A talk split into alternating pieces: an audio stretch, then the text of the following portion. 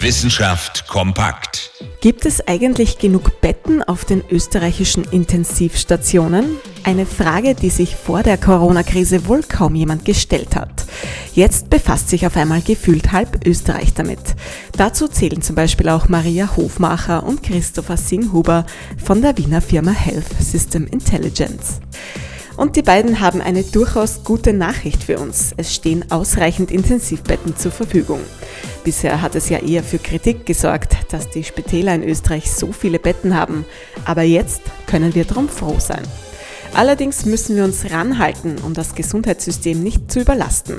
Hofmacher und Singhuber empfehlen da, die Verbreitung des Coronavirus weiterhin so gut wie möglich zu verlangsamen. Das heißt, viel zu Hause bleiben und bei Verdacht zu testen.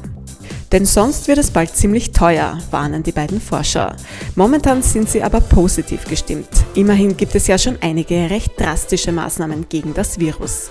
Außerdem sind gerade mal 16 der weit über 2000 Intensivbetten von Menschen belegt, die sich mit dem Coronavirus infiziert haben. Die Situation ist damit derzeit auf jeden Fall mal unter Kontrolle. Wir sagen dazu, hoch die Betten! Interessante Themen aus Naturwissenschaft und Technik.